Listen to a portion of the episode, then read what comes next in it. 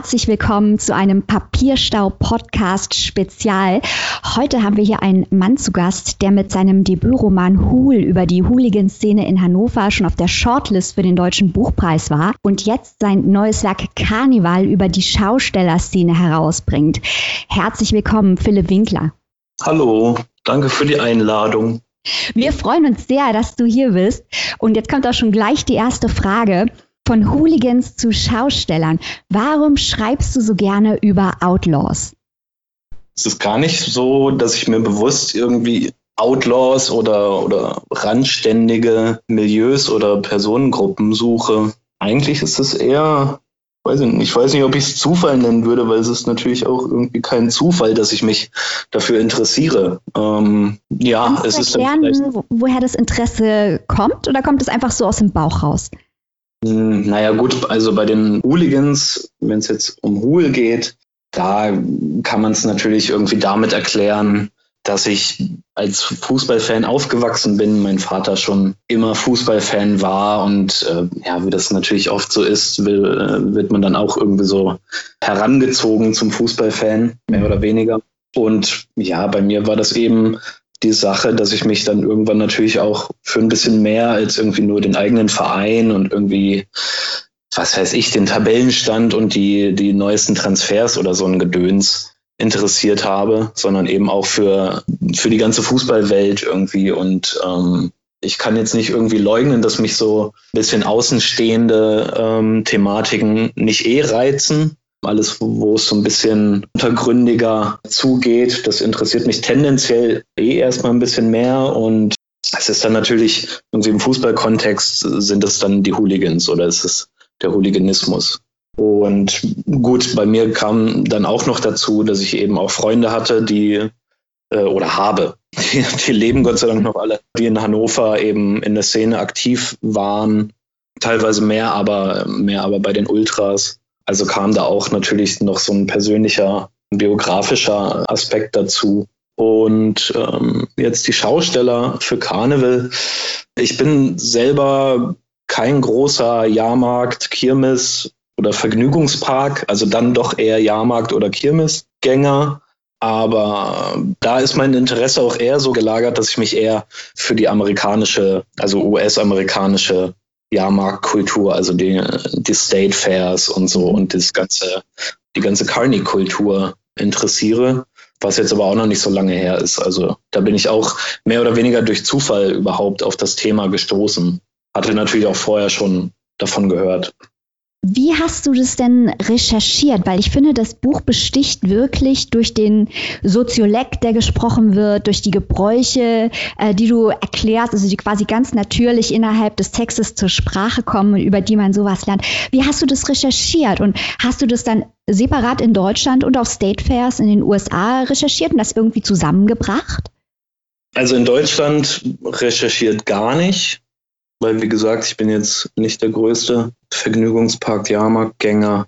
Das war ja auch erst letztes, letztes Jahr. Also gut, da war noch nichts, äh, wusste noch niemand, was ein Lockdown ist und so. Das wäre noch gegangen.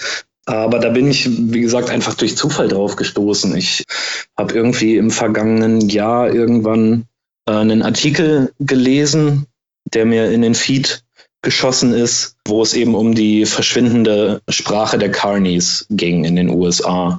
Und diese Sprache nennt sich eben auch wie die Leute, nämlich Carney, mit ein paar variablen Schreibweisen. Und das fand ich irgendwie ganz spannend. Da habe ich dann einfach einfach impulsmäßig mich ein bisschen reingekniet und ein bisschen recherchiert, also natürlich im Internet auch und habe mir irgendwie Bücher gesucht, gibt es natürlich äh, überhaupt nicht viel zu dem Thema leider. Hab aber ein paar gefunden und die sind auch, die sind auch sehr schön und sehr gut. Genau, und äh, das waren im Grunde meine ja fast einzigen Quellen und auch so meine Primärquellen, an denen ich mich so ein bisschen orientiert habe. Und ansonsten ist da, sind da eben noch viele andere Einflüsse haben mit reingespielt. Also da ich mich schon lange vor allem für die Kultur der Südstaaten in den USA interessiere. Also ich lese auch gerne, sehr gerne schon lange Southern Gothic Literatur. Und das ist ja jetzt auch alles nichts, was irgendwie an total verschiedenen Spektren, äh, Enden des Spektrums ist. Also das kann man ja. irgendwie schon gut übereinbringen. Hast du dann auch State Fairs besucht in den USA? Ich finde das jetzt interessant, weil ich die einzige State Fair, die ich je gesehen habe, war die Minnesota State Fair. Aber du redest jetzt über den Süden und äh, Cormac McCarthy und so. Gibt es da Unterschiede? Ich war leider selber nicht auf einer. Also ich war bisher nur einmal in den USA auf dem Festival in New York und äh, dann gleich danach auf dem Stipendium im Staate New York, also mhm. bei Albany oben. Da gab es leider keine, keine State Fair zu der Zeit. Das heißt, es ist eigentlich alles durch mein eigenes Rezipieren irgendwie entstanden. Du hast gerade schon angesprochen, dass es sich hier um eine Welt handelt, die offenbar im Verschwinden oder zumindest in einem sehr starken Wandel ist. Geht es in dem Buch darum, äh, diesen Menschen ein Denkmal zu setzen? Also bist du auch der Meinung, dass es das in naher Zukunft nicht mehr geben wird oder glaubst du, dass sich diese Welt auch erholen und wandeln kann? Also ich glaube, wandeln auf jeden Fall. Ja, ob es das nicht mehr geht. Also ich meine, wir befinden uns ja gerade eh in so Zeiten, wo man ganz, ganz schlecht irgendwie Prognosen treffen kann und ich mich mit sowas auch äh, gerne immer zurückhalte, um dann am Ende nichts Falsches gesagt zu haben. Aber es deutet natürlich schon mehr darauf hin, dass solche Räume einfach verschwinden werden oder zumindest dann in so einer Form weiter bestehen, wo man wahrscheinlich auch wieder darüber diskutieren kann, ob es noch die gleiche Sache ist. Also ich meine, es ist ja schon sehr prägnant sozusagen, dass der Impulstext für Carnival, den ich eben letztes Jahr gelesen habe, dass der über das Verschwinden der Carney Sprache davon handelte. Und ich meine, wenn, und das wird ja auch in Carnival so ein bisschen thematisiert und klingt so ein bisschen an, wenn die Sprache verschwindet, was passiert dann mit den Menschen, die diese Sprache sprechen? Also verschwinden die komplett, wandeln sie sich? Ja, genau. Was mich zu der Frage auch veranlasst hat, war, dass ich den Text, also der Text wirkt auf mich auf eine Art und Weise sehr romantisch. Denn natürlich wird hier das harte Leben dargestellt. Es macht eigentlich auch fast wenig Sinn, den Inhalt des Buches nachzuerzählen, weil es so viel um Stimmungen geht, um, um Menschen, die von einem Ort zum anderen reisen und Dinge erleben, um ihren Alltag. Und es ist so eine große romantische Stimmung und sie werden fast schon in den Status von, von Helden erhoben, was mir auch gut gefallen hat, weil hier äh, die Menschen, auf die in der Literatur nicht viel geschaut wird, in den Vordergrund gestellt werden und eben zu romantischen Helden werden. Und hier heißt es auch zum Beispiel im Text, außerdem sind die meisten Kirmser verkappte Romantiker. Bist du auch ein verkappter Romantiker, dass du dieses Buch auf diese Art und Weise beschreibst? Also hast du auch dich der Romantik dieser Kirmesse hingegeben? Ja, in gewisser Weise natürlich. Also weil ich als Autor für den Text diese Position eingenommen bzw. simuliert habe. Der Erzähler des Textes, auch wenn es so eine, eine Erzählerposition oder per Erzählerperspektive mit so einem Draufblick und so einer Übersicht ist, ist es ja jetzt kein außerhalb der Handlung oder des Textes oder der, der Textwelt stehender Erzähler, und da habe ich zumindest diese verkappte Romantiker-Position eingenommen, einnehmen müssen, einnehmen wollen natürlich auch. Ja, ich fand das irgendwie ein ganz spannendes Experiment und eine ganz spannende Herausforderung. Was an dem Buch natürlich als allererstes auch auffällt, ist äh, die Wir-Form. Das Ganze ist ja eine Art Gesang, auch hier so ein bisschen die, die Erhöhung der Figuren. Äh, das ist so ein bisschen wie so ein, so ein griechischer Chor. Äh, das stelle ich mir auch jetzt aus Sicht desjenigen, der es schreibt, als sehr, sehr schwierig vor, diese Wir-Form zu wählen, die ja sehr ungewöhnlich ist. Was hat dich dazu bewegt, das Ganze als Gesang zu verfassen? Das war einerseits einfach die Gelegenheit, also wirklich die faktische Gelegenheit, die der, die der Text und das Projekt mir bot, weil eben Aufbau, mein Verlag im letzten Jahr auf mich zukam und meinte, hey, wir feiern nächstes Jahr, also jetzt dieses Jahr, 75-jähriges Jubiläum.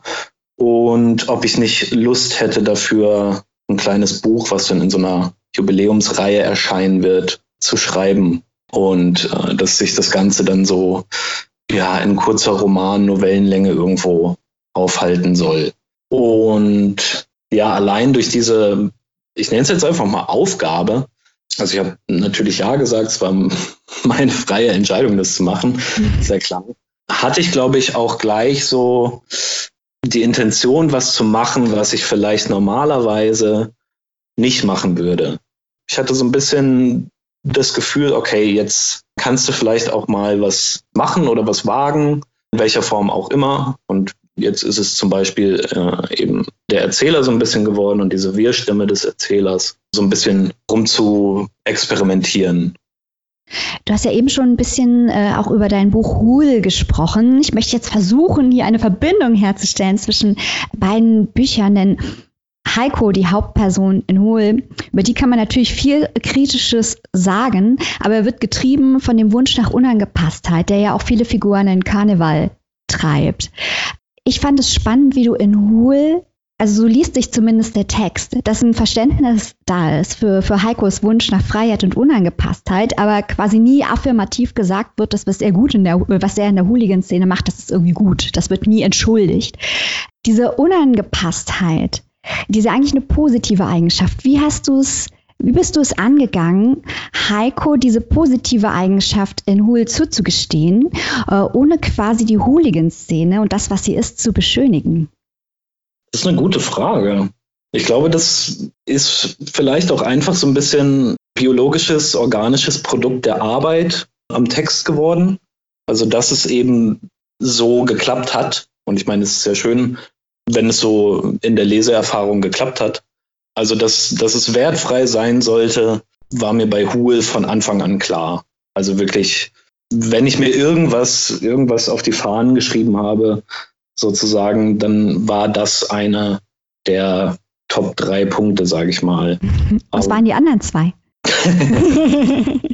die anderen zwei. Also was war dir, hm. was war dir wichtig, ähm, um allgemeiner zu fragen, was bei dir äh, wichtig als Ziel, als du dieses Buch geschrieben hast, wenn du das so angegangen hast, was ja auch interessant ist zu erfahren, ähm, wie du es überhaupt angegangen hast, dieses Buch zu schreiben, weil das Thema ja sehr, sehr schwierig ist.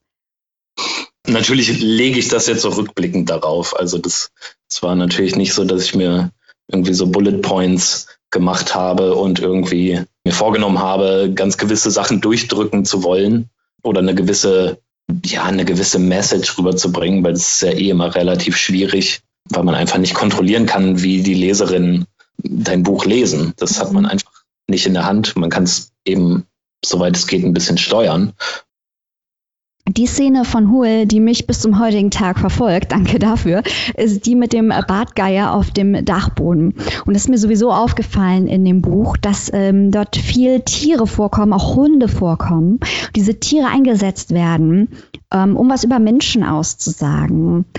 Inwiefern hast du äh, mit dieser Idee gearbeitet? Also quasi Tiere in das Buch zu schreiben, aber um eigentlich was über die Menschen zu sagen, was sich in deren Verhältnis zum Tier ausdrückt. Wir hatten da letztens ein ganz langes Interview mit ja. Anja Rützel zu genau diesem Thema, deswegen interessiert uns jetzt natürlich auch deine Meinung zu dieser Sache. Also die Tiere sind erstmal eher zufällig und ganz spät noch hinzugekommen. Also so sowieso das ganze Arnim-Ding und das Haus sowie eben die Tiere, die waren eigentlich so der letzte größere Aspekt, der noch äh, in den Text gekommen sind initiativ einfach, weil ich, weil ich total Lust drauf hatte, irgendwie noch diesen, diesen weirden Typen da reinzuschmeißen und dann zu gucken, was passiert. Und dann hat sich natürlich auch einfach in der Interaktion mit Heiko ergeben, dadurch natürlich auch, wie Heiko äh, skizziert ist und wie er, wie er von mir gezeichnet ist, bieten die Tiere natürlich eine super Projektionsfläche für ihn, weil es sich bei Heiko eben um jemanden handelt, der vor allem Emotionen schlecht verbalisieren kann und äh, da sehr clumsy ist, die auf irgendeine verständliche Art und Weise äh, zu kommunizieren.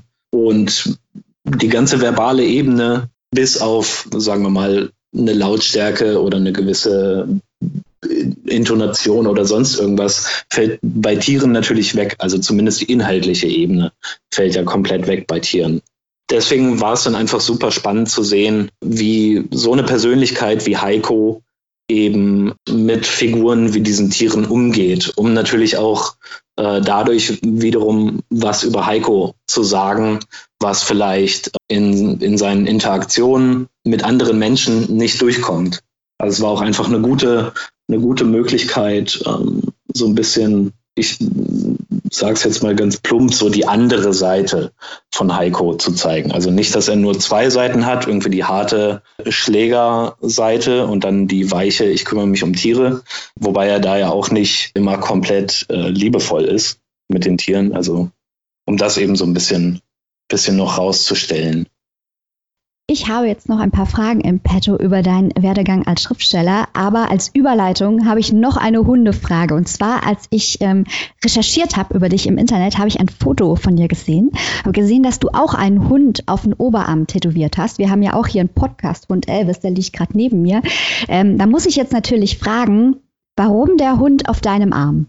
Der Hund auf meinem Arm, das war mein allererstes Tattoo, schon ewig her. Das war mein Hund, also hm. ist auch ein Porträt-Tattoo.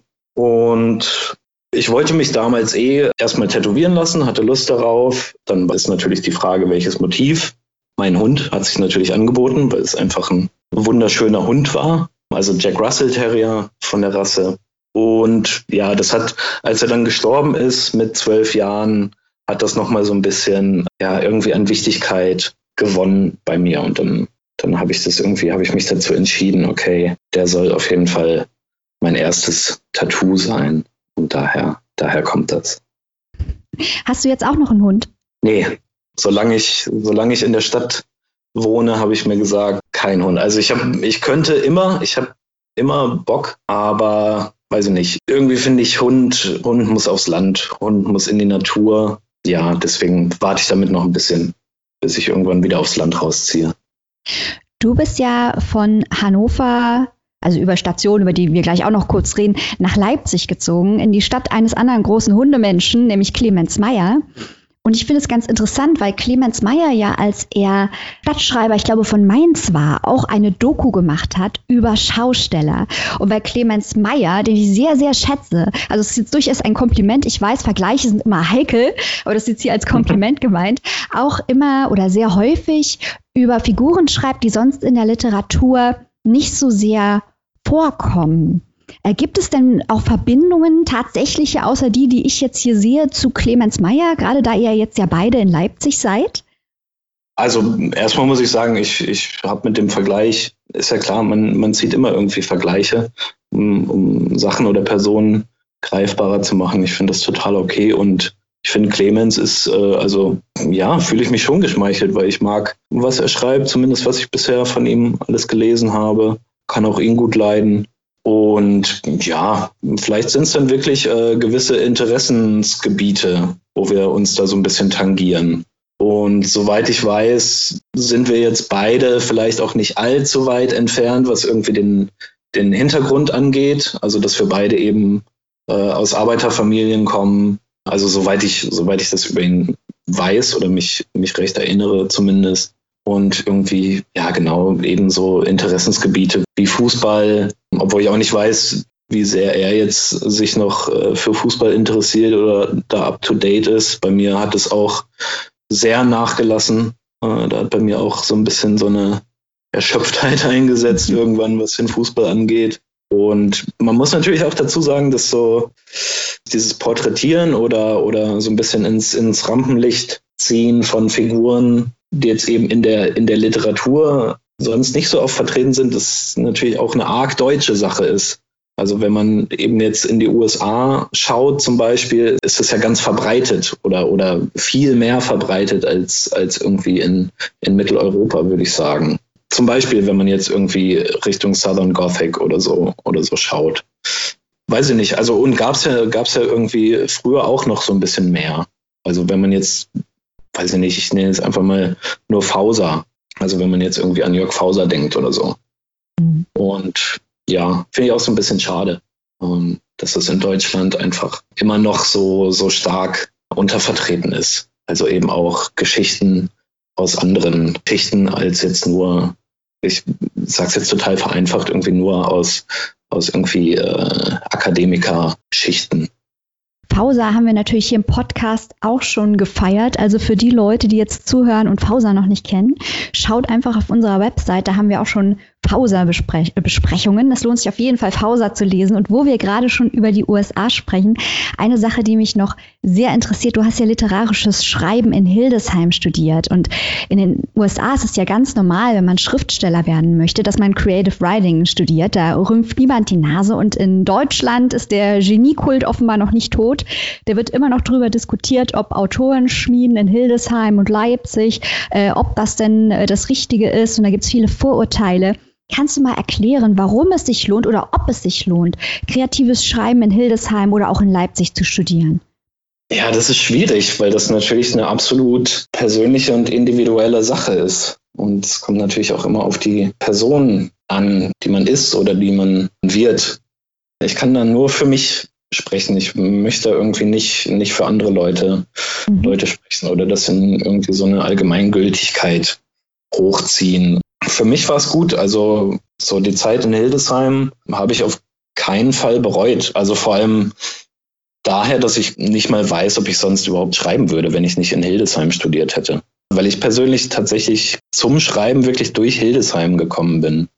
Und natürlich gibt es auch irgendwie, irgendwie äh, negative Seiten oder irgendwie schlechte Erfahrungen, aber die hat, glaube ich, jeder im Studium oder auf anderen Wegen gemacht. Also sei es jetzt irgendwie so ein bisschen das Konkurrenzdenken. Man ist natürlich irgendwie eine sehr kleine Gruppe an Studenten und Studentinnen. Das ist jetzt nicht so, als wenn man irgendwie, weiß ich nicht, Vivi in Göttingen studiert oder so, wo dann, weiß ich, wie viele 800, 800 Leute gleichzeitig studieren oder sonst irgendwas. Da wird natürlich auch sehr irgendwie geschaut, was die anderen so machen wer irgendwelche Preise gewinnt oder irgendwo eingeladen wird und so. Aber das obliegt ja jedem, jedem auch selbst, inwieweit man sich da irgendwie auch gedanklich reinbegeben will. Das habe ich auch immer versucht damals so ein bisschen und äh, will mich aber auch gar nicht davon lossprechen, dass da nicht irgendwie auch Neid gab, wo man dann so denkt, warum bekommt der denn jetzt irgendwie den Preis und, und ich sitze hier und, und keiner, keiner beachtet mich oder so. Dabei schreibe ich doch irgendwie die dollsten Texte oder so. Also, weiß ich nicht, ich glaube, da kann sich auch niemand wirklich von freisprechen von sowas. Ist aber vielleicht auf der anderen Seite auch gar nicht schlecht, weil wenn man wirklich irgendwie das Ziel hat, einen Fuß in diesen Literaturbetrieb, was immer der auch genau ist, zu kriegen, wird einem das natürlich je nach, je nach Person und Persönlichkeit äh, später auch nochmal begegnen. Und dann irgendwie vielleicht auf höherem Level. Also ist das vielleicht auch gar nicht so schlecht und wahrscheinlich auch so ein bisschen, so ein bisschen gewollt, dass man einfach so das Ganze schon mal simuliert. So ein bisschen so eine Betriebssimulation da abspielt. Aber ja, positiv einfach, also mit meinen besten Freunden habe ich in Hildesheim kennengelernt. Das war für mich nochmal was ganz anderes als jetzt irgendwie vorher Schulzeit und so, wo ich natürlich auch immer noch gute Freunde habe, so ist es nicht und mit denen man auch irgendwie über Sachen reden kann, für die sich beide Personen interessieren, aber in Hildesheim dann wirklich Leute zu treffen, die sich für exakt dieselben Dinge interessieren und für die brennen, war eben eine Erfahrung, die ich in der Form noch nicht gemacht hatte. Und das ist natürlich super befruchtend. Also generell ist es einfach auch ein Umfeld, in dem man sich bewegen kann, was einen total, äh, total anfixt oder anfixen kann. Ja, ich persönlich habe einfach viel mehr aus dem Umfeld und dem ganzen, dem ganzen Leben in dieser Blase Hildesheim äh, mitgenommen, glaube ich, und den persönlichen Gesprächen mit Leuten, als jetzt wirklich aus den Studieninhalten. Also nicht, dass ich die jetzt irgendwie klein machen will oder so, aber ja, das ist auf jeden Fall so das Drumherum ist eher das, was mir mehr im Gedächtnis geblieben ist und was ich auch nicht missen möchte. Du hast gerade eben schon erzählt, dass Karneval in dieser 75 Jahre ähm, Aufbaureihe erscheint. Ähm, arbeitest du denn schon an einem neuen Buch für nach Karneval? Hast du schon ein Thema? Ja, auf jeden Fall. Also äh, ich arbeite eigentlich schon, schon länger am zweiten Roman. Äh, Karneval kam dann eben so dazwischen und dazwischen klingt negativ, ist aber gar nicht negativ gemeint, weil es eine total schöne Möglichkeit war, mit dem Kopf mal aus der äh, Arbeit am zweiten Roman rauszukommen für ein paar Monate. Ja, ich bin inzwischen in einem anderen Projekt als zweiten Roman, als ich das ursprünglich war. Das heißt nicht, dass, dass die Originalidee für das, was mein zweiter Roman werden soll, dass die tot ist. Die ist jetzt erstmal nur in der Schublade gelandet. Genau, und arbeite inzwischen an einer neuen Idee für das nächste Buch und äh, bin da inzwischen im Schreiben und das läuft eigentlich auch ganz okay. ganz okay. Heißt das, es Nein, gibt bitte, schon ich ein. will jetzt nicht beschreien. Also es gibt noch kein Veröffentlichungsdatum oder sowas. Mm, Wir schreiben das sofort hier in unseren Kalender rein. ja, deswegen bin ich vorsichtig. Okay, Äh, gut. Aber in der nahen bis mittleren Zukunft. Also es dauert jetzt, es dauert jetzt, glaube ich, keine vier, fünf Jahre. Alles klar. Okay. Wir sind sehr gespannt und freuen uns schon darauf. Dir nochmal tausend Dank für die Zeit und für das Gespräch. Ja, und äh, beim nächsten Buch klingeln wir einfach nochmal bei dir durch, okay? Ja, das würde mich voll freuen. Okay, dann auch euch da draußen. Tschüss und bis bald und tschüss, Philipp. Mach's gut.